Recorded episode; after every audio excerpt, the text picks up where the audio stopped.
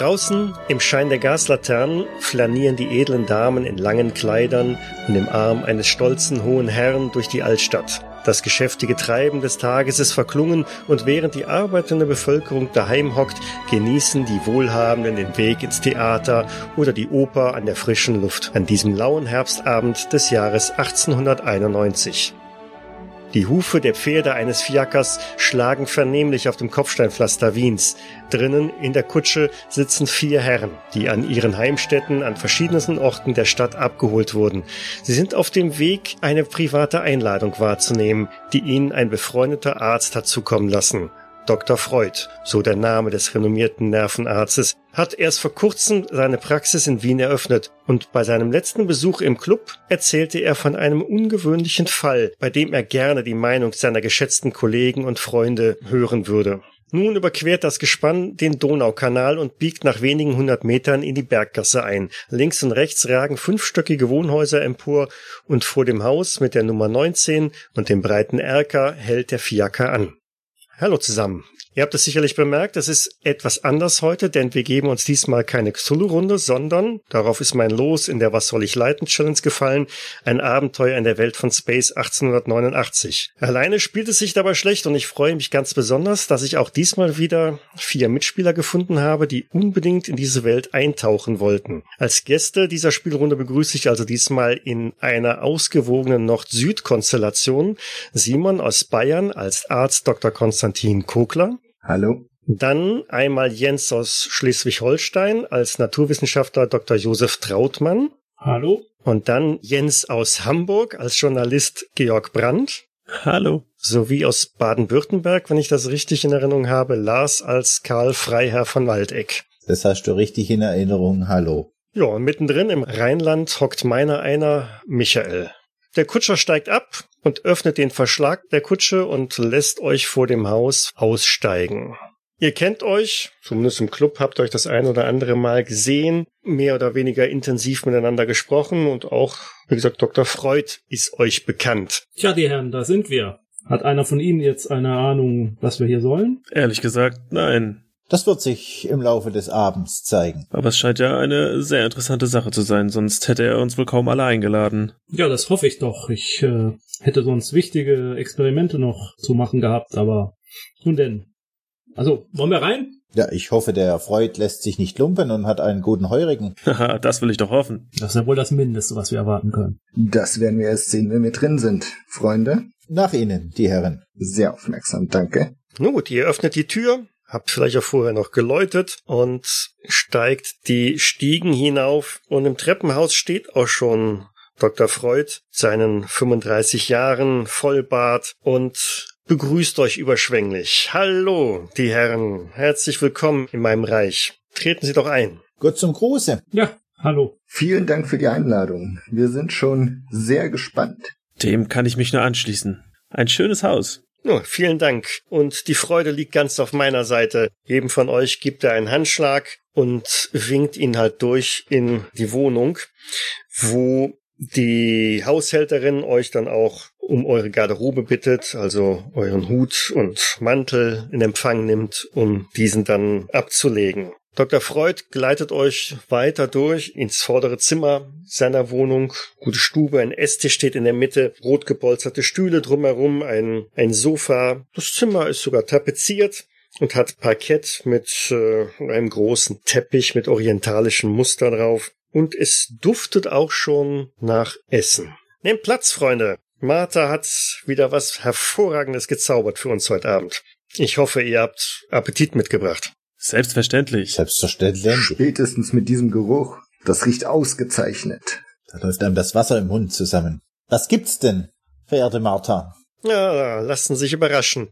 Martha kommt auch schon herein, als sie das äh, Stichwort hört und trägt eine große Suppenterrine und stellt sie auf den Tisch ab, strahlt bis an beide Ohren, freut sich über den Besuch und lässt sich natürlich von jedem von euch mit einem Handkuss begrüßen. Zumindest nehme ich doch mal an, dass ihr so galant seid. Ich hoffe, Sie haben sich nicht zu viel Mühe gemacht für uns. Ach, zu viel Mühe gibt es doch gar nicht. Greifen Sie doch zu, die Herren. Gerne doch. Lieber Freud, jetzt spannen Sie uns nicht so sehr auf die Folter. Erzählen Sie, warum sind wir hier? Ach, Herr von Waldeck, nun lassen Sie uns doch erst einmal das Essen genießen. Wir haben noch den ganzen Abend Zeit. Ja, Herr von Waldeck, jetzt äh, wollen wir die Suppe mal nicht kalt werden lassen. Das ist ein großes Geheimnis, das unser werter Freund hier vor sich herträgt. Na, Sie kennen doch seinen Hang zur Theatralik. Er will ähm, ein bisschen Schauspiel treiben. Dann lassen wir ihn das mal. Dann packe ich erstmal meinen Notizblock wieder weg und widmen wir uns doch dem Essen. Insgesamt gibt es an dem Abend äh, drei Gänge. Es ist wirklich exquisit gut gekocht. Und ihr habt die Möglichkeit, also euch da ein bisschen auszutauschen. Auch Sigmund Freud erzählt über alles. Fragt doch nochmal nach bei Dr. Trautmann, wie es denn um seine aktuellen Forschungen halt gestellt ist. Woran arbeiten Sie eigentlich genau? Ja, also Sie wissen ja, ich komme, bin zurückgekommen aus Afrika. Man mag mir verzeihen, dass äh, mein Tar etwas dunkler ist, als das gewohnt ist in Wiener Gesellschaft. Ja, ich äh, habe versucht, ähm, ähm, neue Tierarten zu entdecken, Taxonomie aufzunehmen, aber ich muss gestehen, ähm, ganz erfolgreich war ich noch nicht. Ein paar Exemplare habe ich mitgebracht, aber bin noch nicht ganz abgeschlossen mit meinen Zusammenstellungen, aber ganz zufrieden bin ich mit den Ergebnissen nicht. Afrika, das ist interessant. Wo waren Sie denn konkret? Ja, unsere Reise begann äh, in Ägypten, aber wir haben uns dann einschiffen lassen den Nil hinunter und immer wieder weiter hinunter ins tiefste Afrika. Es war eine aufregende Reise, kann ich Ihnen sagen, aber hm, ich, ich möchte jetzt nicht damit von, von den Nachrichten ablenken, die Herr Freud vielleicht von uns hat. Und da kommen wir noch zu, aber Herr von Waldeck, waren Sie nicht auch in Afrika? Ich meine, da etwas gelesen zu haben in einem Ihrer Werke. Selbstverständlich, selbstverständlich. Das war der junge Masai. Ein, ein mein, mein, ich meine, mein dritter Abenteuerroman, der, den ich geschrieben habe, direkt nachdem ich aus Mexiko zurückgekommen bin. Nach einem kurzen Aufenthalt hier im Kaiserreich bin ich dann Richtung Afrika aufgebrochen. Deswegen traut man, braucht ihr euch über den Teint nicht äh, zu schämen für euren Teint. Richtige Abenteurer haben nun mal dunkle Haut. Ja, so scheint es zu sein, so scheint es zu sein. Tja, Herr Brandt, sehen Sie, da können wir nur von träumen, von solchen Reisen nach Afrika oder vielleicht gar zu den anderen Planeten, nicht wahr? Ja, das ist, das ist wohl wahr. Bisher blieb mir das noch verschlossen. Allenfalls die internen Stadtnews sind das, was hier, was es hier in die Zeitung schafft. Herr Brandt, ich plane eine Reise als nächstes nach, nach Südamerika. Also, wenn Sie mich gerne begleiten wollen würden, wir könnten da sicherlich was einrichten. Südamerika? Sehr interessant. Hm, da sollten wir definitiv nochmal genauer drüber reden. Wo genau geht es denn hin? Ja, die genaue Route ist noch nicht festgelegt, aber der Regenwald ist es, äh, den ich erkunden möchte. Oh, ich sehe schon einen Artikel vor Augen. Ja? Ich kann Ihnen zur Einstimmung mein Buch bei den Azteken empfehlen. Da steht auch eine Geschichte drin, wie ich mit einem echten Jaguar gekämpft habe. Hm. Und gewonnen? Sonst säße ich nicht hier, werde Freund. es mag ja sein, dass du sie wieder genesen sind. Ach, Dr. Kuckler, Sie wissen, ich bin nicht großer Freund von, von exotischen Reisen. Ähm, zu gefährlich sind doch die äh, Krankheiten, die man sich da einfangen kann, nicht wahr? Das kann ich durchaus bestätigen, auch wenn es schon seinen Reiz hätte. Aber ich denke, es geht Ihnen wie mir, dass die Arbeit auch im heimischen, in der heimischen Praxis ruft und die Verpflichtung, die man gegenüber seinen Patienten hat, Sie wissen. Wohl wahr, wohl wahr. Verpflichtung gegenüber dem Patienten, da sprechen Sie Wahres. Und ich bin ja, wie ich Ihnen schon das ein oder andere Mal erwähnt habe, auf, auf sehr interessantem Gebiet mittlerweile unterwegs und glaube, dass wir eine ganze Reihe an Nervenkrankheiten doch vielleicht behandeln können und den Menschen Linderungen verschaffen können. Sie wissen ja, ich habe da einiges aus äh, Paris mitgenommen und einige sehr interessante Ideen konzipiert, weswegen ich jetzt hier auch in Wien meine eigene Praxis eröffnet habe und bin mir durchaus sicher, Patienten mit Verstimmungen und Verwirrtheitszuständen, Ängsten, Halluzinationen, Sprachstörungen und Lähmungen und ach, Sie wissen ja, was was alles äh, die Seele mit sich bringen kann an Krankheiten. Ich glaube, ich habe gute Ansätze, um da was zu machen. Zumindest waren Ihre letzten Aufsätze, die ich verfolgt habe, sehr aufschlussreich, wenn auch ein wenig neu. Ich bin sehr gespannt, wo Ihre Reise hingehen wird, äh, mein Freund, und werde das auch sehr aufmerksam verfolgen. Ich denke, Sie könnten da auf großes Potenzial stoßen. Darf ich annehmen, dass wir heute Abend wegen etwas in dieser Richtung hier sind? Meine Herren, Sie kennen doch meine Meinung. Wenn, wenn Sie öfters an die frische Luft gehen würden, wäre wär da die Krankheit des Geistes nicht so. Gehen Sie öfters aus der Stadt hinaus. Diese Hektik in der Großstadt, das tut dem Geist nicht gut. Hört, hört! Nun, mein lieber Freund von Waldeck, ähm, so einfach gestaltet sich das leider nicht, denn die Ursachen diverser Hysterien sind nach meiner Einschätzung deutlich tiefer in der Seele und in der Vergangenheit des Menschen zu finden. Ich denke, als bei vielen meiner Patienten was gefunden zu haben, was auf sehr, sehr schmerzliche Erinnerungen oftmals aus der Kindheit oder auch entsprechend mh, mm, zweifelhafte sexuelle Erfahrungen zurückzuführen sind. Ich habe in den letzten Jahren meine Technik der Hypnose verfeinert und glaube damit eine ganze Menge an verborgenen, unterdrückten Sachen freilegen zu können und wieder ans Tageslicht zu bringen, quasi ans Tageslicht der Seele. Und damit kann man schon viel erreichen. Nur die frische Luft, das halte ich für zu gewagt. Das ist alleine sicherlich nicht ausreichend. Ah, Herr Dr. Freud, ich muss unserem Freund Herr von Waldeck schon in gewisser Weise recht geben. Ich denke, viele der Probleme es sind doch herauszukommen aus einer Dissonanz zwischen dem, was wir in unserer evolutionären Entwicklung als, als Tier erreicht haben und den Zwängen, die die Zivilisation uns auf, äh, aufbürdet. Und die wir natürlich als echte Europäer auch zu ertragen wissen. Aber der ein oder andere leidet doch zu sehr, weil er von seinen eigentlichen Wurzeln entfernt ist wahre Worte, lieber Trautmann. Also ich habe bei den Eingeborenen noch nicht solche Störungen feststellen können, wie sie mir hier bei den Städtern begegnen. Hm. Interessant, interessant. Vielleicht sollten wir uns dann doch einmal etwas näher darüber unterhalten. Aber apropos frische Luft. Ich nehme an, Sie sind fertig mit Ihrem äh, Dessert. Durchaus dann gestatten Sie mir Ihnen doch hier ein, er greift einmal hinter sich, holt eine, eine Kiste hervor und reicht sie einmal rum und darin sind ein paar edle Zigarren für jeden eine, ähm, die ihr euch dann reicht. Lieber Freund, wäre es vermessen, auch nach einem Schnapsal zu fragen? Na, daran soll es sicherlich nicht scheitern. Martha, hol doch mal den guten vorbei. Ah, so sehr ich die Natur und die, die Natürlichkeit liebe, aber vielleicht sind diese zivilisatorischen Dinge manchmal doch nicht so schlecht. Ach, sehr gut. Wissen Sie, als ich in Mexiko unterwegs war bei den Azteken, die haben auch ihren Tabak selber angebaut und auch durchaus dieses Vergnügen, dem sie frönen. Und was denken Sie, kann man die Tabaksorten vergleichen? Wer hat die besseren? Ähm, man muss sich dran gewöhnen. Es ist dann, äh, wie man schon sagt, starker Tobak, den, den man dort serviert bekommt, aber durchaus mit seinem Reiz. Ich hoffe, in dessen Genuss können wir auf der Reise kommen. Herr Vertrautmann. Ja, das stellen Sie sich aber nicht so einfach vor. Wir werden schon ähm, einige Entbehrungen auf uns nehmen müssen. Aber die ein oder andere Belohnung werden wir uns auch dort gönnen können. Nun gut, die Herren, so, jetzt will ich Sie aber nicht wirklich länger auf die Folter spannen. Ich denke, wir sollten den Abend noch wirklich gut nutzen. Der Grund, weshalb ich Sie eigentlich hierher gerufen habe. Martha hat sich wieder zurückgezogen, die Tür geschlossen, ihr seid alleine im Esszimmer. Blauer Rauch schwabert überall an der Decke entlang, ragt auch schon runter bis zu euch, aromatischer Duft, genau so wie es sich halt für eine feine Herrengesellschaft gehört. Und er wird ein wenig bedächtig und ähm, krault sein, sein Bart und sagt, nun, ich habe ja, wie ich schon mehrfach erwähnt habe, sehr große Fortschritte in der Analyse von Nervenkrankheiten bei den Menschen erzielt.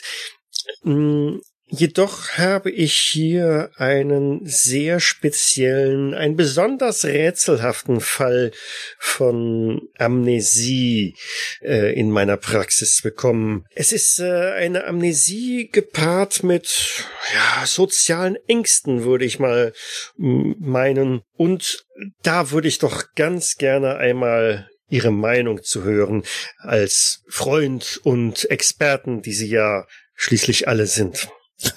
Amnesie, ich bin Experte im Vergessen, wenn Sie das meinen. Entschuldigung, war nur ein Scherz. Dieses Vergessen meinte ich aber nicht. Äh, Ist da jemand äh, vielleicht auf den Kopf gefallen oder? Na, wenn's so einfach wäre, wenn's so einfach wäre. Wissen Sie, das Heikle an dieser Angelegenheit ist, hm, er pafft einmal ordentlich an deiner Zigarre, das Subjekt, Herr Tanabran, ist nicht von dieser Welt. Wo hab ich's denn gleich? Und schiebt euch eine illustrierte Zeitung rüber. Vielleicht haben Sie diesen Zeitungsbericht gelesen. Dort ist, Sie sehen, äh, ein, ein Bild von Herrn Tanabran. Er ist ähm, ein, ein Marsianer. Ja, Potzblitz. Das ist ja aber wirklich interessant. Nicht wahr? Durchaus ein, ein seltener Anblick. Ein, ein junger, humanoid wirkendes Wesen mit hoher Stirn, hat einen Anzug mit Fliege an, hat recht spitz nach oben ragende, weit abstehende Ohren. Und ihr habt die Möglichkeit, äh, diesen Zeitungsbericht einmal zu überfliegen. Hm. Beim Tanabran hatte ich erst gedacht, Sie sprechen von einem Asiaten. Nein, nein, nein, nein. Es ist äh, wahrlich kein Mensch äh, von, von der Erde. Es ist ähm, ein Hochlandmarsianer, wenn man das etwas genauer guckt. So weit bin ich mit meinen Recherchen schon gekommen. Was sind die Hochlandmarsianer nicht äh, ein sehr wildes Volk? Und das als Diener? Ha, fantastisch. Sie sagen, Sie sagen. Oder war das nicht das Kanalvolk? Oh, ich muss gestehen, ich bin nun selber ein wenig verwirrt äh, und durcheinander. Das äh, ähm, sehen Sie es mir nach. Ich habe mich einfach zu viel in den letzten Tagen mit äh, einigen Forschungsarbeiten beschäftigt. Nun, am besten, ich habe ihn heute zu mir eingeladen. Herr Tanabran wartet bereits auf uns. Wenn Sie Was? Möchten, folgen Sie mir doch einfach in mein äh, Ja, ja, lassen Sie uns aufbrechen sofort. Ähm, ähm, worauf warten wir noch? Dieser, dieser Abend nimmt überraschende Wendungen. Wir haben diesen Mann die ganze Zeit warten lassen, während wir hier sinnlos ge- ge- gefüllt und, und, und gespeist haben.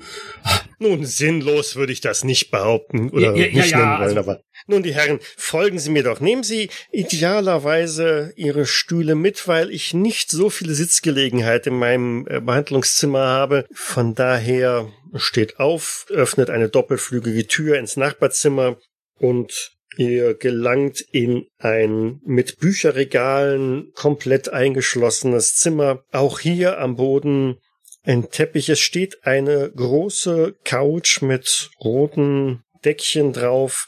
Daneben ein großer Ohrensessel. Und auf der Couch hockt ja die Person, die ihr eben in de auf dem Foto gesehen habt, mit angezogenen Knien. Jetzt seht ihr ihn natürlich auch in Farbe. Er hat eine gelbliche Haut und die Ohren sind noch weitaus spitzer und abstehender, als ihr es auf dem Bild vielleicht so wahrgenommen habt. Und ganz deutlich, dieser Kerl ist nicht von der Welt. Das ist ein Marsianer. Hat einer von Ihnen schon oder von euch schon einen Marsianer gesehen? Nein. Ja. Nein, ich hatte noch nie das Vergnügen, die Welt zu verlassen. Das wäre ein äh, Thema mein, eines meiner nächsten Romane. Nein, nein, also auch noch nie, aber ähm, ich habe viel äh, über die Physiologie und Physiognomie dieser Wesen gelesen und, und es ist gerade so berauschend, einen jetzt wirklich vor einem zu sehen. Also ich trete auch an ihn heran und, und, und versuche ihm die Hand zu schütteln. Spricht er überhaupt unsere Sprache? Können wir mit ihm kommunizieren? Aber selbstverständlich. Ja, Tanabran ähm, hat sehr äh, erschrocken zu euch raufgeschaut, als ihr hereingekommen seid, schlägt ein Buch zu, das er in seiner Hand halt noch so ein bisschen hin und her dreht und blickt ein wenig erschrocken äh, zu euch auf. Ihm ist äh, ganz offensichtlich unwohl, insbesondere ob der Tatsache, dass man über ihn spricht und so viele Menschen auf einmal im Raum hereingekommen sind. Ja, ich würde gerne wirklich versuchen, auf ihn zuzugehen, äh, Dr. Trautmann die Hand auszustrecken und ihm die Hand zu schütteln. Er zögert ein wenig, blickt Vorsicht, erstmal. Dr. Brautmann, bevor er beißt. Keine Panik, sagt Dr. Freud. Es ist alles in Ordnung, äh, Herr Tanabran. Das sind meine geschätzten Freunde und Kollegen, die mich in dieser Angelegenheit unterstützen wollen. Daraufhin ergreift er also dann auch deine Hand. Also wenn er das tut, dann würde ich sie auch erstmal gar nicht loslassen, sondern quasi so ein bisschen mit dem Daumen so testen, ob die Hautwiderstand, ob das wie bei einem Menschen ist oder anders und und und äh, ähm, ähm, der, der, der muss äh, den Knochen in der Hand nachfühlen, ob sich das wie eine menschliche Hand anfühlt und ja. Das traut man, reißen Sie ihm doch die Hand nicht ab. Ja, ja, ähm, entschuldigen Sie. Äh, äh, wir, wir wollen uns doch ebenfalls vorstellen. Nun, nun machen Sie schon. Ja, ähm, äh, wir, wir machen da gleich nachher weiter, Herr Tamabran, ja? Würde ich vorhin vortreten. Georg Brandt, mein Name. Einen schönen guten Tag. Herr Brandt, äh, einen guten Tag auch Ihnen. Ah, eine hervorragende Ausdrucksweise. Ich bin begeistert. Würde dann zur Seite treten. Ich würde auch vorhin treten und so mit der Hand so eine Art indianischen Gruß machen.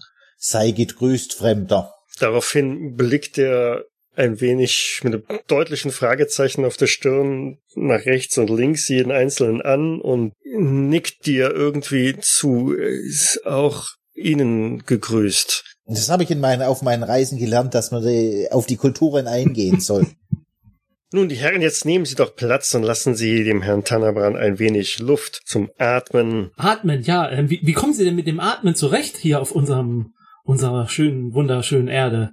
Das muss doch ganz anders sein, die Atmosphäre hier. Ich, äh, Herr Dr. Trautmann, setzen Sie sich doch erstmal.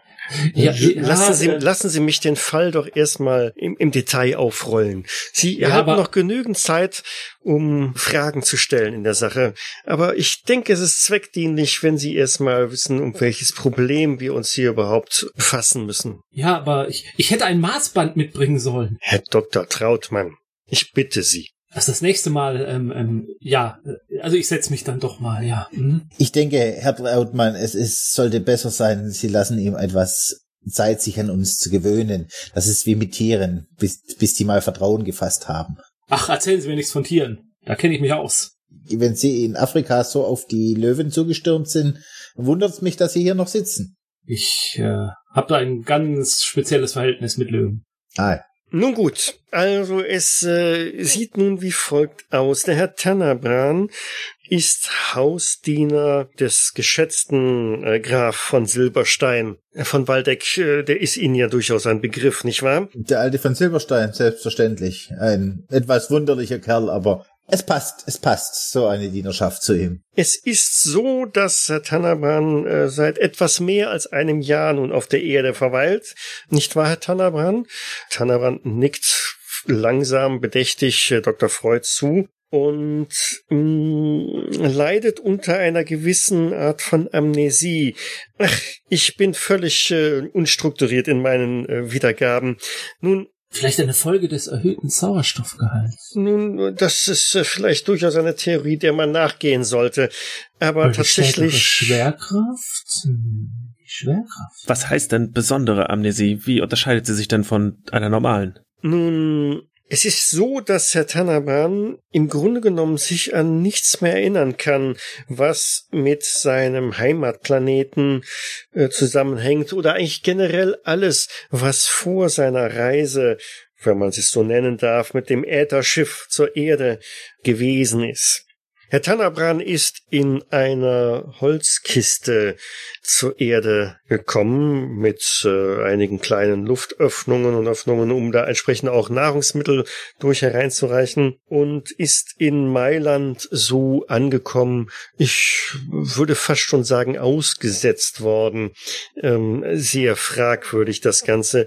Nun, wie auch immer, er ist in Mailand von Behörde zu Behörde geschickt worden. Man wusste doch nicht recht, mit ihm anzufangen. Und unser Freund von Silberstein hat sich dann seiner angenommen, ihm eine Stellung in seinem Hause angeboten. Und seither ist Herr Tannabran als Hausdiener bei Graf von Silberstein zu aller Zufriedenheit, sogar zur äußersten Zufriedenheit gewesen. Doch vor nicht allzu langer Zeit, ähm, es kann sich nur um, um wenige Wochen handeln, ist wohl irgendetwas geschehen, was ihn ja zu größerer Furcht und Angst in, in größeren Menschenmengen ja führen lässt.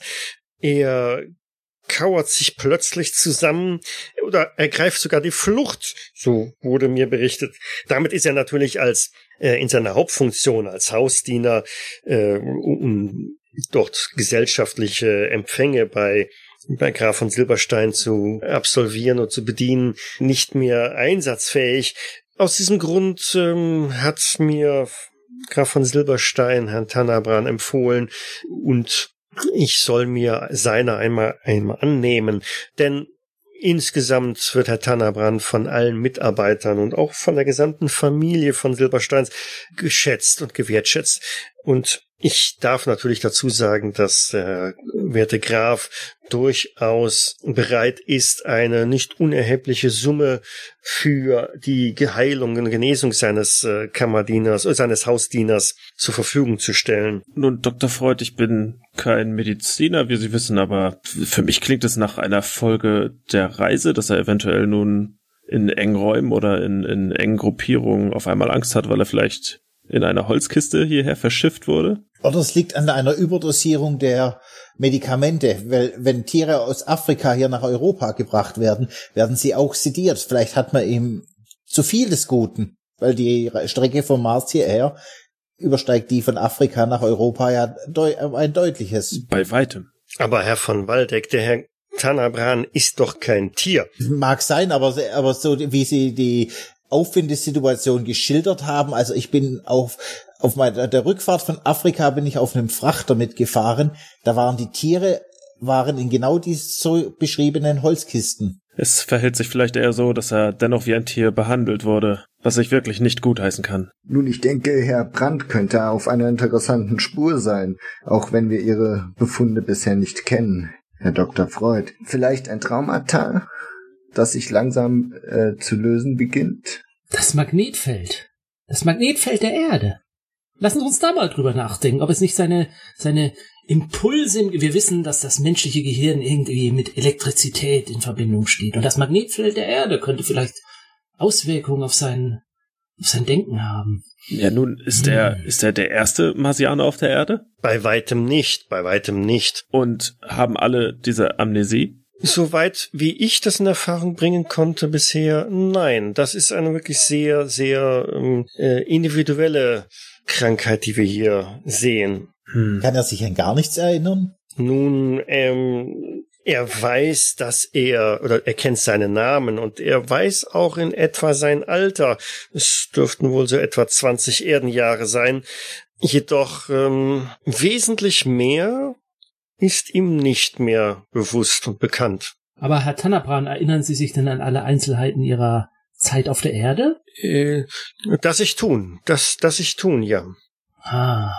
Vielleicht musste er auch flüchten und ist deswegen in diese Kiste geklettert. Nun, das würde aber trotzdem nicht erklären, warum er diese Amnesie hat und diese soziale Panik. Aber hatten Sie denn schon Gelegenheit, ihn körperlich zu untersuchen? Ich bin die, nach meinem Wissen sind die bisherigen Aufzeichnungen über die marsianische Physiologie noch sehr, sehr unzureichend und unbefriedigend.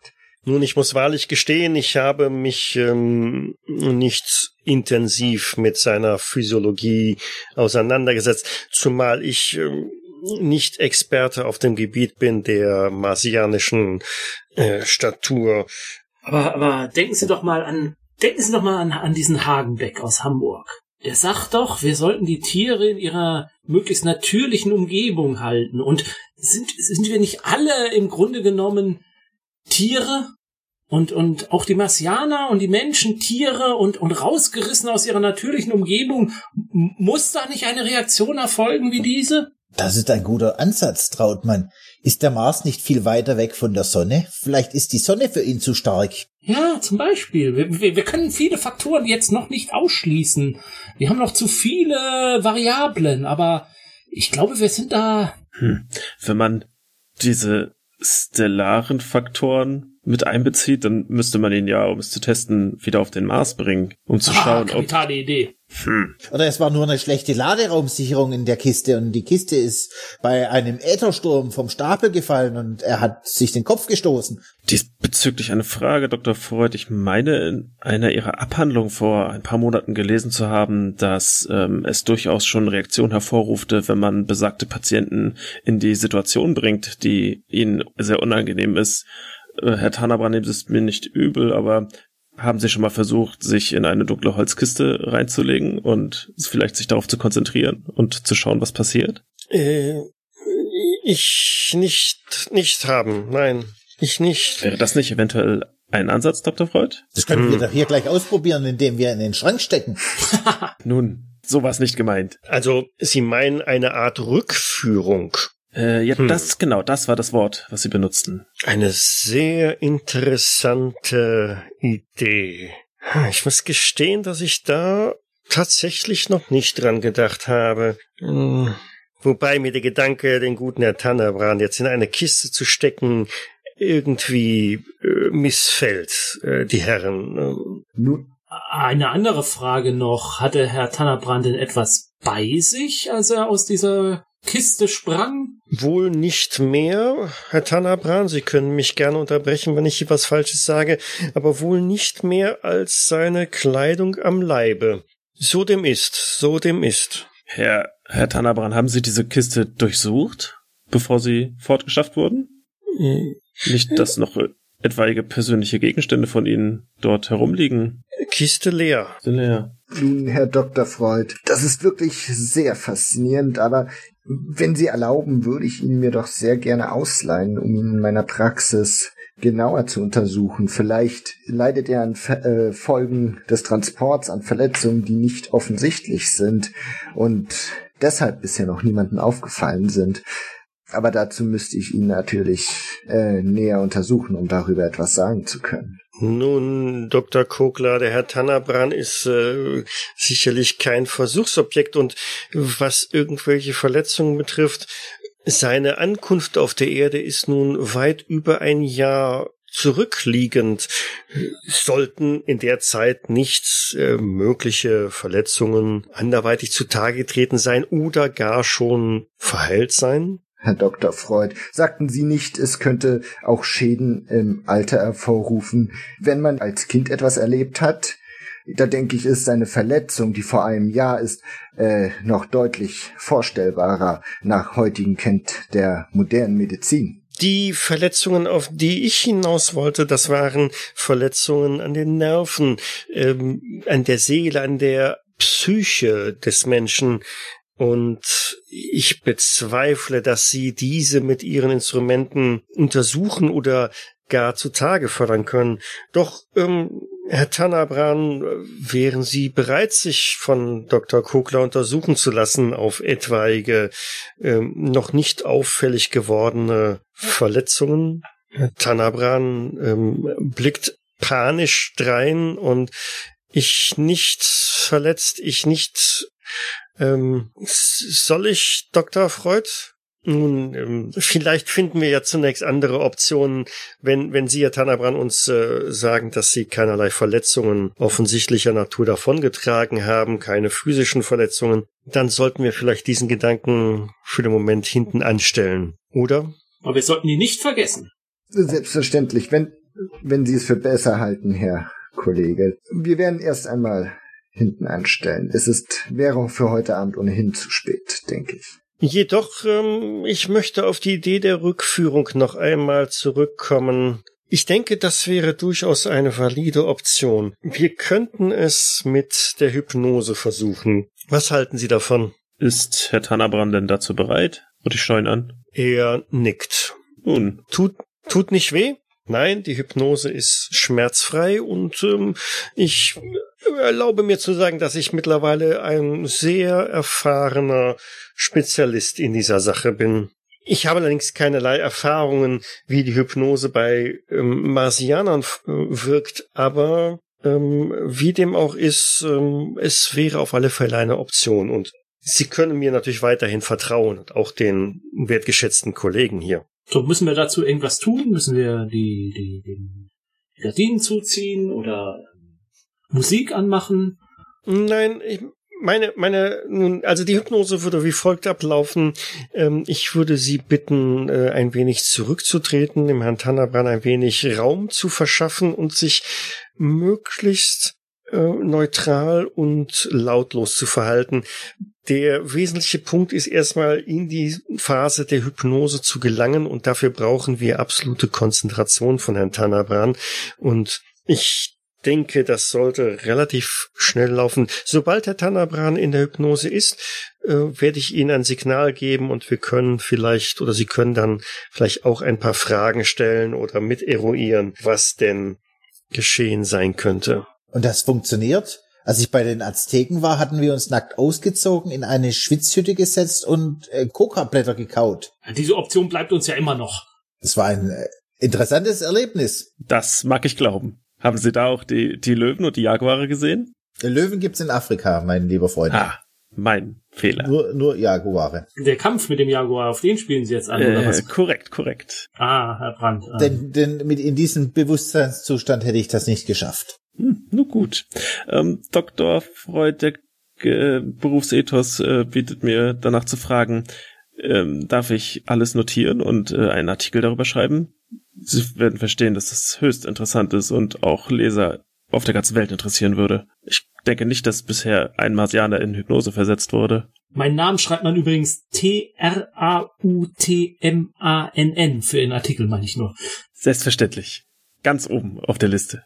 Ja, hervorragend. Wenn ich sie in meinen Büchern verwenden würde, würde ich die Namen natürlich äh, ins Englische übertragen. Die, es verkauft sich besser. Ah, schade. Nun, Nun, war das ein Ja? wenn alle bereit sind, ähm, Herr Brandt, ich denke, warum nicht? Wenn es ein Erfolg ist, ähm, ich denke, es ist durchaus sinnvoll, ähm, eine solche einmalige Gelegenheit, die wir jetzt hier haben und nutzen, dann auch entsprechend der Wissenschaft und der Welt zu verkünden. Ah, Recht vielen Dank. Und ich zucke meinen Notizblock. Leise. Nun dann, beginnt sie. Nun gut. Herr Tanabran, ähm, machen Sie es gemütlich auf ähm, der Couch. Legen Sie sich gerne auch hin, legen Sie die Beine hoch, äh, dass Sie eine angenehme Position halten. Und die Herren, wie gesagt, äh, nehmen Sie bitte einen, einen Schritt zurück, dass Sie idealerweise aus dem Sichtfeld von Herrn Tanabran heraus sind. Er holt seine Taschenuhr heraus, mit so einer relativ langen Kette dran, räuspert sich ein paar Mal und dann fängt er auch an. Er lässt die Taschenuhr vor dem Gesicht von Herrn Tan Tanabran pendeln und murmelt ein paar leise Worte, fast schon so leise, dass ihr sie gar nicht hören könnt und sie direkt an Herrn Tanabran gerichtet sind. Sie werden auch immer leiser und ihr seht, wie also so der, der Brustkorb des Marsianers sich ganz langsam hebt und senkt, eigentlich immer langsamer, er offensichtlich nur ruhigere Phase hineingelangt und irgendwann dreht sich Dr. Freud zu euch um und sagt, es äh, ist soweit. Herr Tannerbahn ist in Trance und er setzt sich zurück in seinen Sessel, nimmt selber Stift und Notizblock. Nun, versuchen Sie Ihr Glück, stellen Sie Ihre Fragen. Herr äh, Tannabran, ähm, können Sie sich an Ihren Geburtsort erinnern? Er presst fest die Augen zusammen, als würde er scharf nachdenken. Ich Geburt lange her. Ich nicht wissen Geburt. Ich war dabei, aber ich keine Erinnerungen an Geburt. Nun, Herr Dr. Trautmann, äh, ich schätze, Sie selber wissen auch nichts über Ihre Geburt, oder? Ja, aber ich weiß von meinen Eltern, wo ich geboren wurde. Dann sollten Sie die Fragen vielleicht spezifischer stellen. Vergessen Sie nicht, der Herr Tanabran kommt nicht aus unserer Zivilisation und ähm, da müssen wir für die Fragen schon konkret stellen. Konkret, konkret, verstehe. Herr, Herr Tanabran, äh, erinnern Sie sich an die Holzkiste und wie Sie dort hineingelangt sind? Ich. Holzkiste. Eng. Lange, dunkel, dunkel. Holzkiste. Äh, Schaukel. Äh, kle- kleine Löcher. Ich, ich nicht raus. Ich, ich Panik, ich, ich nicht raus kann, ich, ich nicht, ich drin, ich. Dr. Freud äh, legt vorsichtig eine Hand auf seine Schulter und sagt, Herr Tannerbrann, oh, bleiben Sie ganz ruhig, entspannen Sie sich, Herr Brandt, äh, das war, glaube ich, schon ein recht guter Punkt. Allerdings äh, hat ihn das sehr stark aufgeregt. Ähm, wir sollten vorsichtig agieren und ihn nicht zu sehr damit konfrontieren in dieser Stelle, denke ich. Selbstverständlich. Vielleicht können wir ihn fragen, ob er freiwillig in die Kiste gestiegen ist. Versuchen Sie Ihr Glück. Herr Tannabran, sind Sie freiwillig in die Kiste gestiegen? Kiste? Ich. Nein. Ich. Ich auf einmal Kiste. Ich. Ich mich an etwas erinnern. Ich nicht in Kiste, ich in großer Halle. Große Halle. Viele Bänke. Alte Gemäuer. Etwas heruntergekommen, aber schön. Erhaben. Viele Leute da, alle von Mars. Fest, feiern Fest. Wir feiern eine Fest. Ich sehe Kinder, die die Insignien von von Prinzen hereintragen, eine Krone und aber es ist noch nicht Zeit. Noch nicht Zeit, noch nicht Zeit für Zeremonie. In Keller? Warum, warum soll, ich will nicht in, was, was soll ich denn? Er wälzt sich wieder ganz unruhig hin und her und Dr. Freund blickt euch einmal an und legt seine Hand wieder auf ihn. Herr Tannabran, Sie sind hier in Sicherheit. Es ist alles gut. Sie sind hier in Sicherheit. Sie haben das gehört? Selbstverständlich. Eine Zeremonie. Hm. Kronen. Mhm. Prinzen, eine Königszeremonie. Er fühlt so den Puls von Tanabran und sagt, ähm, ich wäre gewillt, vielleicht noch eine Frage zu gestatten, aber äh, das regt ihn doch sehr gewaltig auf und ich äh, möchte das nicht überstrapazieren in der ersten Sitzung, die wir hier haben. Dafür sind mir die Erkenntnisse der marsianischen Psyche doch zu unbekannt. Und ich möchte hier keinen Schaden verursachen. Haben Sie noch eine Frage an Herrn Tannabran? Ah, ein Schuss ins Blaue hinein. Aber, Herr Tannabran, wie ist der Name Ihrer Eltern? Ich nicht wissen Name von Mutter, Vater. Sie, sie, sie weg? Name weg? Ich müsste wissen, aber ich nicht wissen. Ich. Hm. Hm, so viele Leute. So viele Leute. Nun, die Herren, äh, ich denke, ich werde Herrn Tannabran aus der Trance wieder zurückholen. Er zählt zehn, neun, acht, sieben, sechs bis eins runter, schnippt dann einmal mit dem Finger und sagt, Sie sind wieder wach, Herr Tannabran. Sie sind wieder bei mir in der Praxis. Der Marsianer schlägt die Augen auch wieder auf, schaut ein wenig verwirrt um im Raum, bis er sich wieder orientiert und gefangen hat, setzt sich wieder auf, fragt ein wenig äh, erstaunt, verdutzt, ähm, haben Sie was gefunden? Wissen Sie, was ist? Also, was ich gefunden habe, ist Stoff für eine großartige Geschichte. Aber vielleicht wird sie noch großartiger, wenn wir noch mehr herausfinden. Wissen Sie, mir schwebt in meinem inneren Auge vor, äh, dass der Thronerbe der Marsianer bei seiner Krönungszeremonie verschwindet. Hm. Und dann in einer Holzkiste verschleppt wird. Wie ein Paket mit unbekanntem Empfänger verschickt. Aber Und sein böser Cousin sitzt jetzt auf dem Thron am Mars. Aber Herr, erinnert sich, Herr Tannabran, erinnern Sie sich an nichts mehr auf dem Mars, auch an, nicht an Ihre Kultur dort? Hm, nein, ich nicht. Hm, ich nicht. Gibt es Feste auf dem Mars, zum Beispiel Weihnachten oder Ostern? Feiern Sie sowas auf dem Mars? Ich, ich nicht wissen. Ich denke, wir haben, wir Feste feiern. Mhm. Ich aber nicht wissen. Aber diese, diese Prinzen auf dem Mars, das sind doch diese, diese, ah, wie heißt es, diese Kanalprinzen und so, ne? Haben Sie davon schon gehört, Herr Tanara? Kanalprinzen? Es tut weh im Kopf. Hm. Ich. Dann, dann, dann möchte ich Sie auch gar nicht weiter bedrängen. Ich möchte Ihnen keine Schmerzen bereiten, um Gottes Willen. Herr Dr. Kogler, Sie sollten ihn vielleicht doch jetzt an Ort und Stelle untersuchen. Diese Dschungelvölker, die tun ihre Kronprinzen oder Erben, die tun sie tätowieren und mit Narben versehen. Vielleicht hat ja dieser Marsianer sowas. Vielleicht ist es ja tatsächlich der Erbprinz vom Mars. Nun, Herr Dr. Freud, ich denke, auch wenn ich nicht damit gerechnet habe, heute Abend äh, größere Untersuchungen anzustellen, wäre das durchaus im Rahmen des Möglichen. Und ich würde doch gerne, wenn Sie erlauben. Und wenn Herr Tannabran erlaubt. Ja. Hm, nun, vielleicht sollten wir für ein wenig ähm, äh, Diskretion an der Stelle sorgen. Herr Tannabran, äh, wären Sie bereit, sich äh, einer kurzen Untersuchung durch äh, Dr. Kogler zu unterziehen. Es äh, wird keinerlei invasiver Maßnahme sein, nicht wahr? Und blickt ein wenig streng in äh, die Richtung von Dr. Kogler. Selbstverständlich. Dürfte ich dabei ein paar Skizzen anfertigen? Nun, wenn Dr. Freud einverstanden ist. Wir sollten nicht mehr Zeit da rein investieren als unbedingt nötig. Sie werden gar nicht merken, dass ich da bin. Hm, nun, nun denn. Einen verlassen Sie mich einen Versuch zuvor noch machen.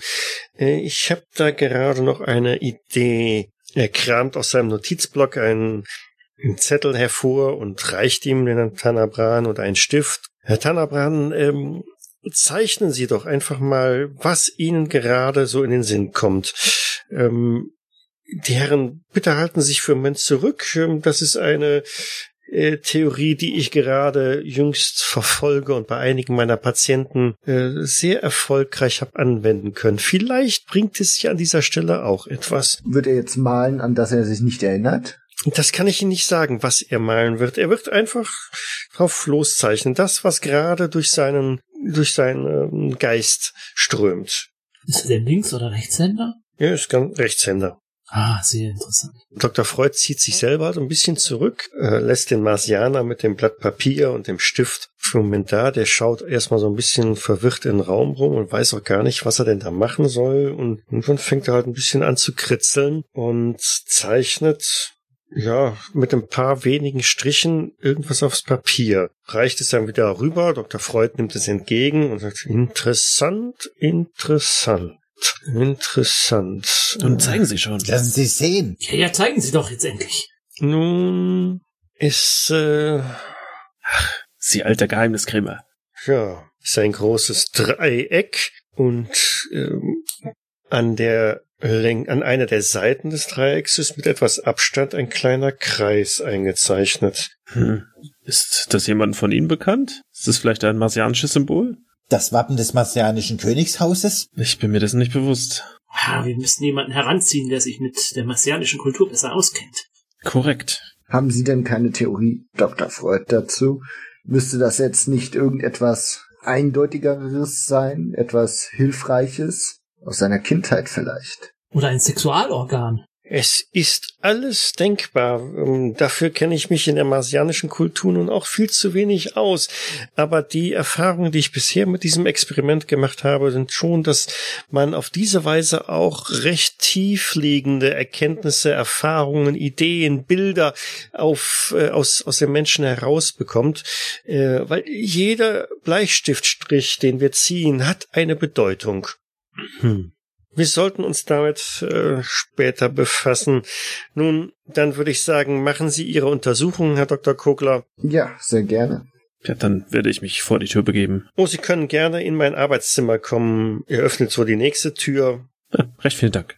Da drin steht ein schwerer Schreibtisch mit Bürostuhl, Regale an den Wänden. Ist also klassisches Büro, Arbeitszimmer, Schreibzimmer mit diversen Fachbüchern und Enzyklopädien über Medizin und Philosophie, was man halt so als Arzt in der Zeit alles braucht. Ich würde auch ins Arbeitszimmer folgen. Tanabran, wenn Sie gestatten würden und Ihr Hemd öffnen, dass wir Sie näher untersuchen können. Und dann würde ich warten, bis er sich dem Hemd entledigt hat und mal so ganz allgemein mit der Untersuchung beginnen. Ich habe keine, kein, kein Arztkoffer oder so mitgebracht, so dass das wirklich jetzt eine sehr basale äh, Untersuchung wird. Ja, er köpft äh, die Fliege auf und äh, die öffnet das Hemd, legt es auf Sakko, das direkt neben ihm liegt und äh, stellt sich halt mit entblößtem Oberkörper so vor euch hin. Es ist alles Neuland für dich, weil Marsiana hast du bisher noch nicht untersuchen dürfen, aber äh, so im Speziellen die Suche nach einer Tätowierung ist eher nicht von Erfolg gekrönt. Ja. Es sind auch keine Narben oder alte Verletzungen irgendwie zu erkennen, zumindest nichts Größeres. Ne? Ja, Also- auch so, so am Kopf vielleicht irgendwie so, mal die Haare ein bisschen auseinander oder so und wie gesagt, äh, mal so generell gucken irgendwie, ob es irgendwelche Auffälligkeiten gibt. Soweit es hier möglich ist, äh, mal in die Augen schauen. Gucken, ob es da irgendein Mhm. verdächtiges Flackern oder ähnliches gibt. Vielleicht irgendwie, weiß nicht, wenn er da an der einen oder anderen Stelle seine, seinen Reflex testen, mal Betten hinzusetzen und so. Wie gesagt, jetzt nichts Aufwendiges, soweit es aber in dem Rahmen möglich ist. So mit dem ma menschlichen Maßstab natürlich, den ich da an, dabei anlege. Genau, und verlaufen auch entsprechend so ebenso ohne besonderen Befund. Der Blick in die Augen zeigt ja eigentlich nur, dass er ein sehr, sehr nervöses, unruhiges Flackern da schon hat. Also die Augen ähm, springen immer wieder zur Seite, ähm, wie ein Kaninchen auf der Flucht oder so. Aber ansonsten im Großen und Ganzen ohne Befund. Interessant, interessant. Hm. Nun, mein Freund, wie bereits gesagt, werde ich, kann ich hier leider keine genaue Diagnose oder näheren Befund feststellen.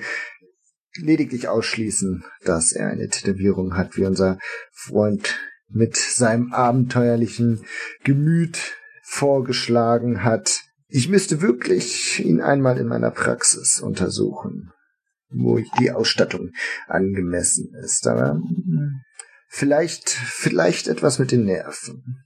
Vielleicht sind, sind wir da gar nicht so falsch. Man könnte ihm sicherlich etwas zur Beruhigung äh, verschreiben und schauen, ob seine Angstzustände dadurch vielleicht abnehmen würden. Nun, das wäre allerdings äh, eine äußerst gewagte Überlegung. Wir haben noch keinerlei Erfahrung, wie die Medizin auf extraterrestrische Personen halt wirken könnte. wo sie vollkommen recht haben. Und auch hier weise ich noch einmal darauf hin, welch einen Mehrwert es bieten würde, die einen leibhaftigen Marsianer einmal näher untersuchen zu können. Nicht als Versuchsperson, sondern auch im Hinblick darauf, möglicherweise in Zukunft marsianischen Patienten weiterhelfen zu können. Nun, gut. Ihre Untersuchung ist soweit beendet. Soweit es mir in diesem bescheidenen Rahmen möglich ist.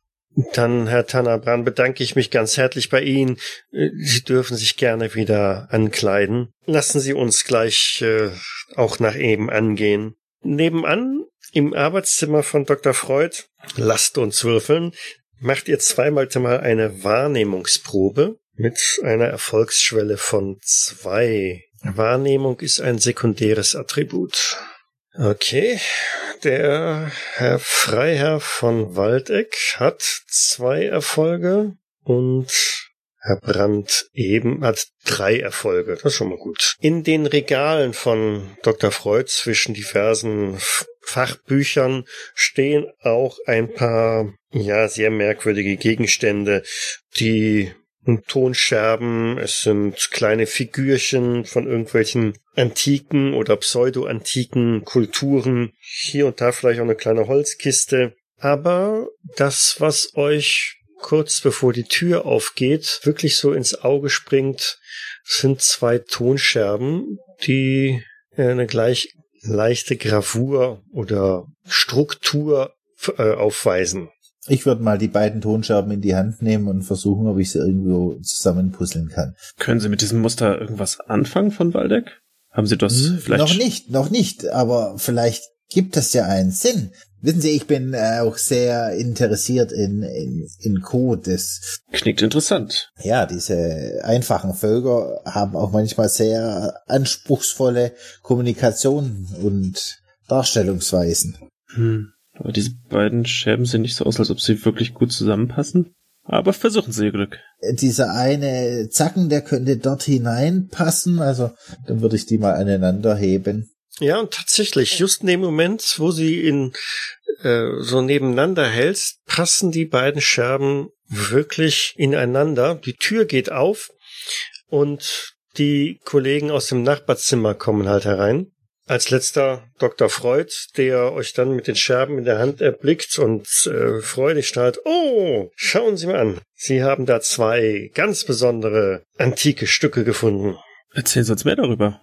Sie haben ja ein interessantes Sammelsurium an Kuriositäten. Ja, nun, äh, ich bin in meiner Freizeit sehr an Antiquitäten interessiert und äh, dass diese zwei Teile, die Sie hier gefunden haben, habe ich tatsächlich äh, auf ein, einer Auktion erstanden. Eigentlich ging es mir nur um diese Holzkiste hier und er zeigt auf eine, naja, mittelprächtig interessante Holzschachtel. Und daran, darin lagen diese beiden Tonscherben hier. Diese sollen angeblich antik sein, und da machen sie auch definitiv den Eindruck nach mit meiner nicht ganz so besonderen Expertise, aber soweit ich das einschätzen kann, die sind die wirklich schon alt. Aber das wirklich Besondere daran ist, diese Scherben äh, stammen von einem Objekt, das dem Mars zugeschrieben wird. Oh. Ah, jetzt hören Sie. Freud, Freud, Freud, haben Sie noch den Zettel, den der Marsianer gemalt hat, dieses Bild? Äh, selbstverständlich. Wieso? Schauen Sie mal, der- auf der, auf der einen Scherbe, der größeren, äh, rechts, dieses Dreieck, das erinnert mich doch, äh, sowas ähnliches hat auch der Marsianer auch gezeichnet. Nun, ein, ein Dreieck war es schon, was er zeichnete. Aber ich sehe keinen Punkt. Ja, da fehlt vielleicht auch ein Stück. Hm. Sieht man, ob der obere Rand an dem größeren noch äh, von der Scherbe sein könnte? Da das noch fehlt definitiv ist? noch jede Menge. Ja, ja, das ist also, das ist auch so leicht gebogen, oder was? Nein, deutlich gebogen, dass es also wahrscheinlich wirklich von, von einem Krug oder irgendwas gewesen ist. Äh, Und das sind halt nur zwei Fragmente davon. Da ging es sicherlich noch weiter. Da fehlt noch eine ganze Menge. Ich werde das mal zusammenheben und an dem Marsianer, dem Tanabran, vor die Nase heben. Sagt Ihnen das was? Hm. Das, das äh, Erinnerungen. Aber ich nicht. Hm. Ich, ich, ich, ich kennen, aber ich nicht, ich nicht wissen. Zeremonie? Freud, Freud, zeigen Sie ihm die Kiste. Prinzen? Prinzen? Ich, äh, mir, mir leid tun. Ich, ich nicht mehr Schmerzen. Nun, äh, Herr Tanabran, äh, ich danke Ihnen. Ich glaube, für heute ist es wahrlich genug. Wir sollten uns zu einem späteren Zeitpunkt da noch einmal unterhalten und die Behandlung fortsetzen. Ich glaube, wir sind ganz gut vorangekommen heute, sagt Dr. Freud. Ich begleite Sie noch hinaus. Ich wünsche Ihnen einen schönen Abend, Herr Tanabran. Ja, schlafen Sie sich mal aus und äh, vielleicht kommen dann ganz andere Erinnerungen wieder hoch. Ich würde, wenn der Freud ihn versucht rauszubegleiten, würde ich noch einen Ausfallschritt machen und ihn versuchen zu, zu schlagen, so anzutäuschen, ob er reagiert. Ja, er reagiert. Er springt panisch entsetzt zur Seite, äh, kreischt kurz auf. Ah! Von Waldeck, was machen Sie denn da? Ich, woll- ich wollte nur was testen, weil wenn es tatsächlich ein Prinz wäre, dann wäre er vielleicht im Kampf ausgebildet und hätte Reflexe, aber ich hatte nicht den Eindruck, dass das eine, es war ein Reflex, aber kein trainierter Reflex. Aber woher wissen Sie, dass marsianische Prinzen in Kampfkunst ausgebildet werden? Bin ich davon ausgegangen, weil un unsere Thronerben müssen ja auch fechten lernen, dass sie und zum Militär. Naja, auch manchmal mit unterschiedlichem Erfolg, wenn ich das mal sagen darf. Ja, war nur war ein Versuch, Entschuldigung. Nichts für ungut, ich glaub, und ich klopf den Panabran auf die Schulter.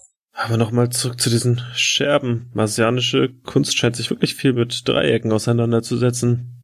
Ja, ist das so? Also wie gesagt, ich komme immer wieder zu dem Schluss, wir müssen uns einen, einen, eine, hier einen Ortsvertrauten mal heranziehen. Jemand, der, der auf dem Mars war und mit den Eigenheiten dort vertraut ist. Das würde uns auf jeden Fall weiterbringen.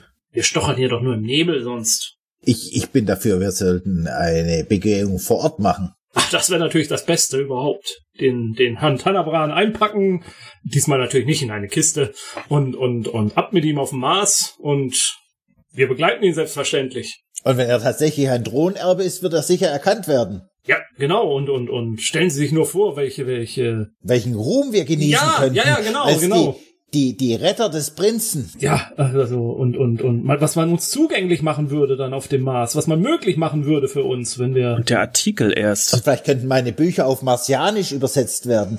Und ach, Wir sollten diesen Gedanken unbedingt weiterverfolgen. Vielleicht, wenn unser, wenn Dr. Freud recht hat, ließe sich dort die Behandlung intensivieren, sobald wir hier nicht mehr weiterkommen. Und, und wenn ich richtig verstanden habe, ist äh, der von Silberstein doch bereit, äh, alles Mögliche zu finanzieren. Aber, aber eine Reise zum Mars für einen Diener, Ja, aber ah, der Silberstein, der, der hat schon manche, manche merkwürdige Ansichten. Und Geld hat er sowieso genug. Er weiß gar nicht, wohin mit dem ganzen Geld. Vielleicht sieht er ihn ja auch gar nicht nur als Diener. Und wenn ich mich jetzt gleich dran mache mit den Skizzen, die ich angefertigt habe, vielleicht noch ein Exposé machen, vielleicht kann ich dann auch der unserer unserer geschätzten Universität ein paar Gelder noch ähm, äh, aus den Rippen leiern für für eine für eine Mission zum roten Planeten. Und im Zweifelsfall müssen wir den von Silberstein einfach damit ködern, dass das ein marsianischer Prinz ist und welchen Ruhm er haben würde, wenn der Tanabran seine Erinnerungen wiederfindet und sich ihm als dankbar erweist. Nun, und abgesehen davon äh, liest sich der Herr von Silberstein auch gerne selbst in der Zeitung. Von daher wäre das eventuell auch ein Mittel, um ihn davon zu überzeugen, dass das eine gute Idee ist. Oh ja, eitel ist der Guckel. Ich, ich bin eigentlich schon fast überzeugt von diesem Plan. Ja, ja. Von welchem Plan? sagt Dr. Freud, als er ja, reinkommt in sein Arbeitszimmer. Der Mars, Dr. Freud, der Mars. Der Mars? Das natürliche Habitat. Klären Sie mich auf. Nun, Sie haben uns darum gebeten, zu helfen und unsere Idee ist, dass wir eventuell am besten helfen könnten, wenn wir uns mit Herrn äh, Tamab- Tanabran auf den Mars begeben. Was halten Sie davon? Quasi den verlorenen Sohn nach Hause bringen. Beziehungsweise ich bin ja davon überzeugt, dass es der verlorene Thronerbe ist. Und dass der böse Cousin jetzt den Thron vom Mars innehat.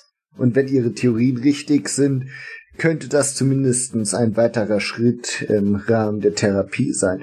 Unsere Freunde haben einige gute Gründe dafür dargelegt, dass die Finanzierung einer solchen Reise durch Herrn Graf von Silberstein durchaus im Rahmen des Denkbaren wäre und es hätte doch auch einige medizinische Faktoren, die mich dort auf den Mars ziehen würden. Nicht nur das, denken Sie doch auch mal an die politische Lage, wenn wir Menschen einen verlorenen Prinzensohn wieder zurückbringen. Sie sagen es, Brand, Sie sagen es, wir könnten den Briten, könnten wir ein Schnäppchen jagen und unser geliebtes Kaiserreich wieder an seinen Platz setzen, dem ihm gebührt. Ja, dem, dem stimme ich zu. Hm, eine politische Komponente bei der ganzen Sache. Da habe ich noch gar nicht dran gedacht, aber Ach, irgendwie ist doch immer alles politisch. Ja, aber da, da müssen wir uns ja fast schon in Acht nehmen vor vor vor Saboteuren und und Attentätern. Wir sollten das alles erstmal unter uns behalten, Herr Brandt, nicht wahr? Hm, vorerst stimme ich dem zu. Hm, nun, die Herren, das ist ein, ein, ein, ein sehr großer Schritt, der da gewagt wird. Ich meine, eine Reise zum Mars ist nun nicht gerade ein Katzensprung,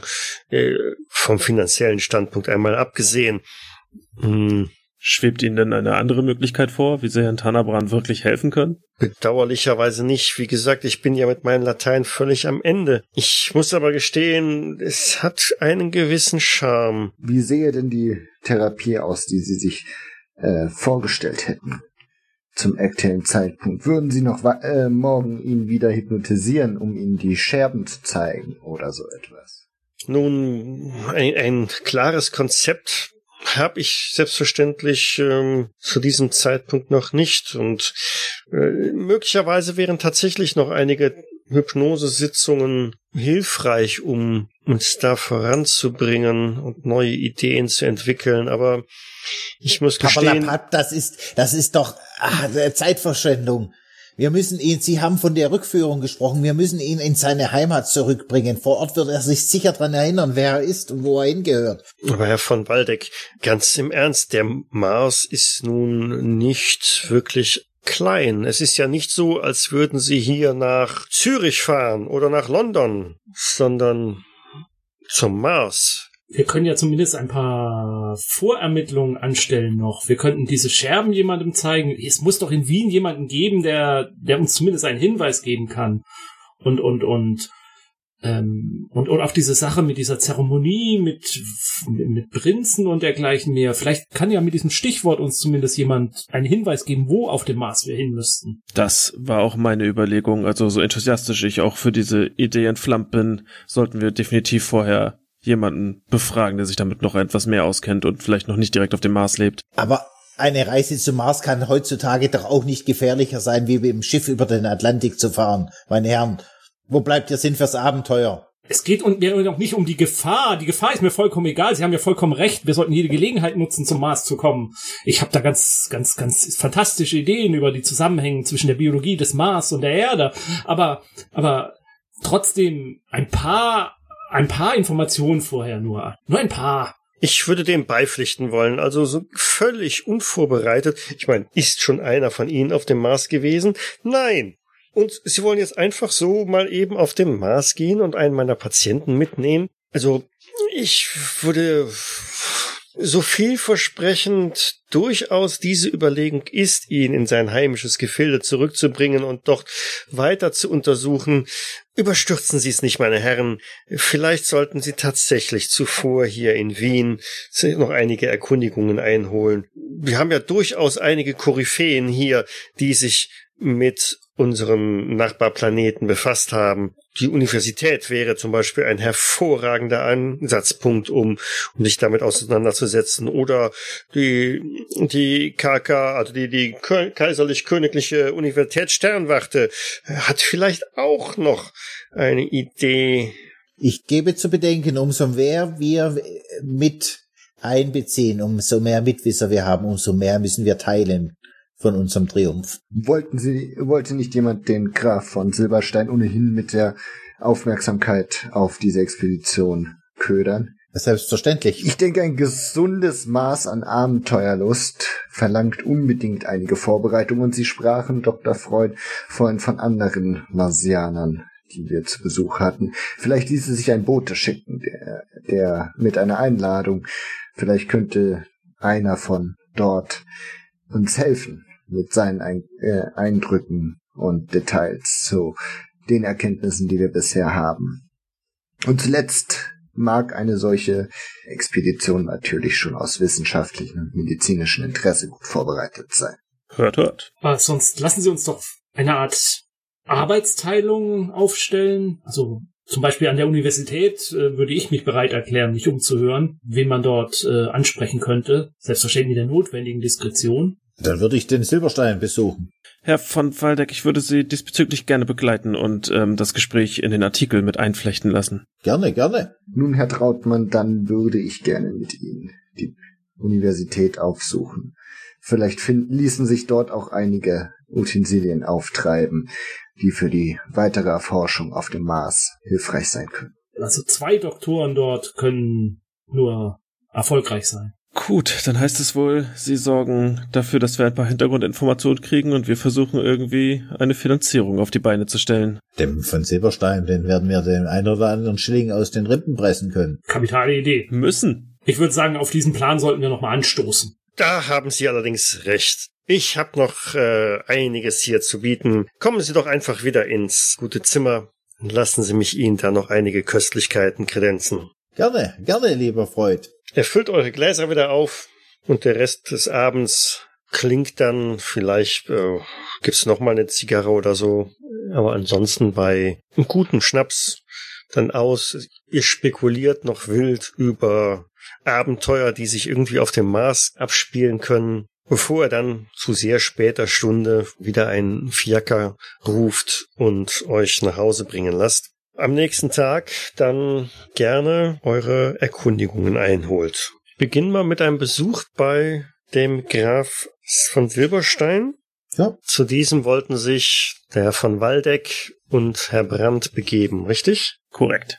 Richtig. Ein üppiges, ordentliches Anwesen, wie es sich für einen Grafen gehört. Es öffnet auch tatsächlich der Tanabran die Tür und blickt ein wenig überrascht rein, aber bittet euch herein, als ihr sagt, dass ihr den Herrn von Silberstein sprechen wollt. Gut zum Gruße, lieber Tanabran. Ich hoffe, ihr habt euch von dem gestrigen Schrecken erholt. Nicht leicht, der Herr. Nicht leicht, nicht wissen, was gewesen. Nun ja, wenigstens sind sie gesund nach Hause gekommen. Oder in ihr derzeitiges Zuhause. Ja, das äh, leicht bedrückte Schweigen zwischen deinen Äußerungen war durchaus bemerkbar. Ich, ähm, Graf von Silberstein benachrichtigen. Bitte warten hier und weist euch in, in den Salon. Na, hoffentlich hat er auf dem Mars gute Berater, weil so ein schwacher König auf dem Mars, ich weiß nicht, ob das gut gehen würde. Naja, vielleicht wenn er sich irgendwann wieder erinnert, erinnert er sich auch an irgendwelche Fähigkeiten, die ihn wieder stärker machen. Meinen Sie? Hm, Ja, seine Persönlichkeit scheint ja auch nicht komplett zu sein. Wäre ihre das, wenn sie sich an die Hälfte dessen nicht mehr erinnern könnten? Schwierige Frage. Herr von Waldeck, seien Sie mir gegrüßt, kommt der Graf von Silberstein herein, direkt auf dich zu, seine Hand ausgestreckt. Mein lieber Graf, es ist immer wieder eine Freude, Sie äh, zu treffen.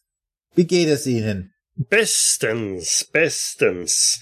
Und Ihnen? Ich habe gehört, Ihr letztes, äh, Ihr letzter Roman ist sehr gut angekommen. Ja, selbstverständlich. Das ist, äh, wenn man von seinen eigenen Heldentaten berichtet, äh, äh, interessiert das das Publikum. Ich hoffe, ihr habt ihn auch gelesen. Oh, ich muss leider bedauerlicherweise sagen, mir ist es bisher noch nicht gelungen, die Zeit dafür aufzubringen. Aber, Aber ihr habt doch ein Exemplar, oder soll ich euch eins zukommen lassen? Mit, ich würde auch eine persönliche Widmung reinschreiben. Oh, das wäre sehr freundlich, sehr freundlich. Das, äh, da sage ich natürlich nicht nein. Und Sie sind? Hallo, Herr Graf, Georg Brandt mein Name, vom Wiener Tagblatt. Ich ähm, begleite den Herrn von Waldeck. Ganz offensichtlich, ja, ja, vom Wiener Tagblatt. Nun, ähm, Herr von Waldeck, was führt Sie zu mir? Herr, Herr Graf, ähm, Sie hatten doch den äh, Dr. Freud ins Vertrauen gezogen wegen Ihrem Hausangestellten, dem Tanabran. Wohl wahr, wohl wahr, ja, dem ist so. Es ist halt sehr tragisch, nicht wahr? Ja, Schon traurig genug, dass er hier auf der Erde gestrandet ist und nicht mehr an Erinnerungen hat als nun was im vergangenen Jahr geschehen ist. Tja, nun auch noch diese, diese Panikattacken. Sehen Sie, hier kommen der Herr Brandt und ich ins Spiel. Wir wurden nämlich von Dr. Freud auch ähm, ins Vertrauen gezogen. Und wir haben auch einen Grund zur Vermutung, dass sich das um bei ihrem Diener, um den lieben Tanabran, um eine äh, Persönlichkeit vom Mars handeln könnte. Eine Persönlichkeit vom Mars? Wie kommen Sie denn darauf? Ja, der Dr. Freud hat gestern äh, so eine äh, moderne Behandlungsmethode. Wie, wie nannte er es noch, Brandt? Hypnose ist das Wort, das Sie suchen. Hypnose, genau. Er hat ihn in Trance versetzt. Wissen Sie, in, in, in Mexiko hatten wir das mit äh, bewusstseinsverändernden Pflanzen und in, nackt in einer Schwitzhütte getan. Aber äh, Dr. Freud hat da modernere Methoden gehabt. Ähm, auf jeden Fall hat sich Tanabran an eine gewisse Szene auf dem Mars erinnern können. Es war in einem, wie war das Brand? In einer großen Ruine, in einem großen Saal. Eine Halle, viele Bänke, sagte er, ein altes Gemäuer, viele Marsianer, Prinzen in Ja, und genau, Prinzin in Sigien und so. Und ab diesem Zeitpunkt ist dann auch sein, sein Gedächtnis entschwunden. Und daher kommen wir auf den Gedanken, dass das vielleicht ein Thronerbe war, der auf die Seite geschafft wurde. Wissen Sie, in eine Kiste gesperrt und mit einem zu einem unbekannten Empfänger auf die Erde verschickt. Und so findet man natürlich auch keine Leiche auf dem Mars. Verstehen Sie? Äh, ja, äh, ja, selbst, selbstverständlich, ja, ja, selbst, selbstverständlich. Äh, nun gut, und äh, was gedenken Sie zu tun? Wir wollten jetzt mal vor Ort Erkundigungen einziehen und hatten uns gedacht, nachdem Ihnen das Wohlergehen von Tanapan so am Herzen liegt, dass Sie uns dort vielleicht auch finanziell unterstützen könnten. Ich bin ich einfach, ich rede jetzt einfach frei von der Leber weg. Es bringt ja nichts, wenn wir um den heißen Brei rumreden. Nun vor Ort umsehen. Ähm, Sie meinen hier in meinem Hause? Nein, auf dem Mars. Au- Auf, auf dem Mars? Ah, ach so. Ja, ähm, hm. Naja, möglicherweise liegt es Wurzel allen Übels dort zu finden. Hm.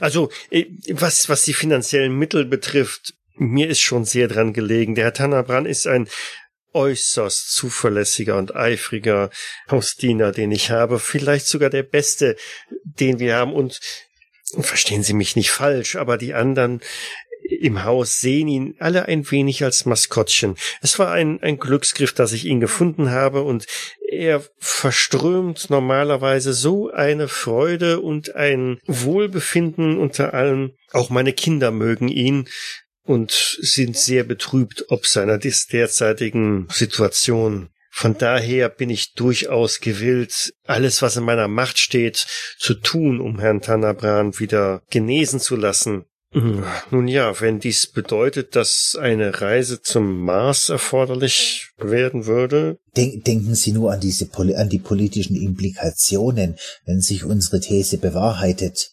Wir könnten den Briten ein Schnäppchen schlagen und für Kaiser und Vaterland eine Kolonie auf dem Mars beanspruchen. Und überlegen Sie, was, was das für Sie persönlich und Ihre Karriere am Kaiserhof bedeuten könnte.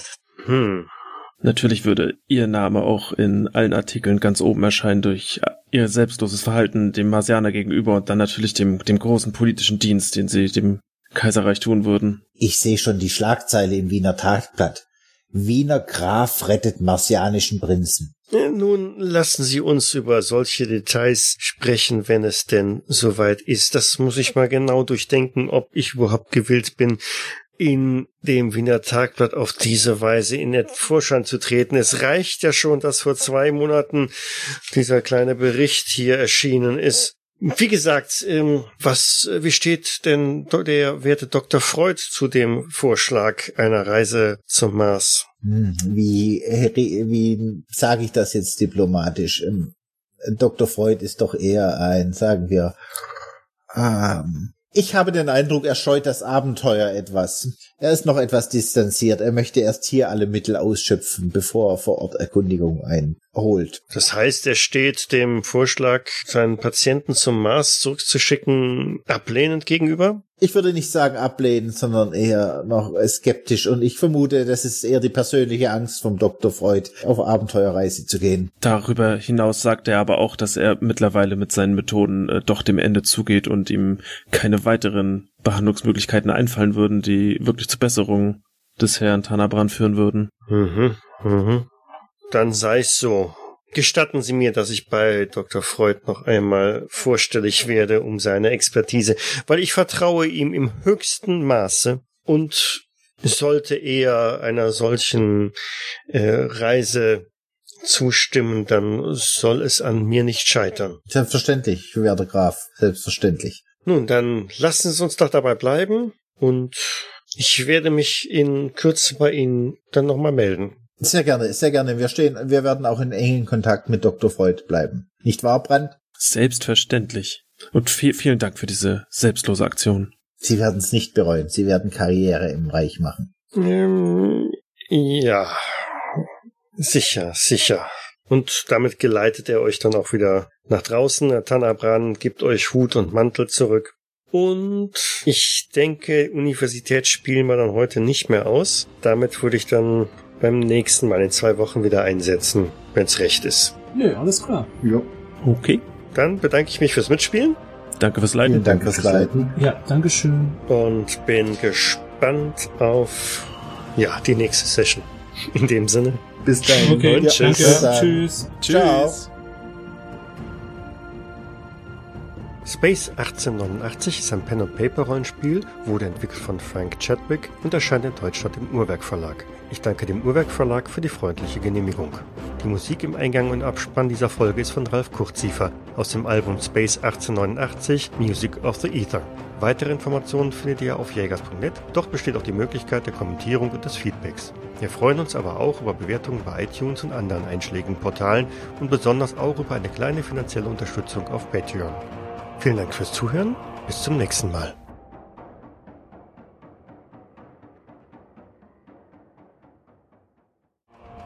Und außerdem möchte ich mich noch ganz herzlich bedanken bei unseren Patronen, die den Level benannte Hörer gewählt haben. Das sind Daniel Lamanuzzi und Jens Heller. Vielen Dank für eure ganz besondere Unterstützung. Und lässt sich natürlich von jedem von euch mit einem Handkuss begrüßen. Zumindest nehme ich doch mal an, dass ihr so galant seid. Hm, Es ist noch eine Hausangestellte. Ich würde ihr wohlwollend zunicken. Die Martha ist die bessere Hälfte von. Und er springt dann, auf. Dann natürlich, dann selbstverständlich. W wann war der Termin nochmal jetzt genau? In exakt zwei Wochen minus einer Stunde 55 Minuten. So exakt wollte ich es auch. Das ist jetzt aber ein paar Sekunden unterschlagen. Oh, ich, hm, ja, okay. Aber ich habe hier keine Uhr mit Sekundenzeiger.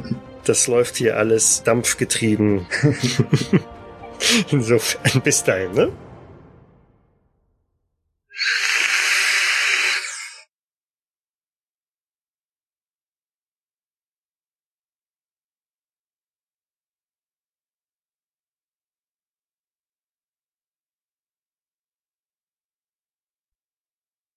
Dies war eine Jägersnet-Produktion aus dem Jahre 2018.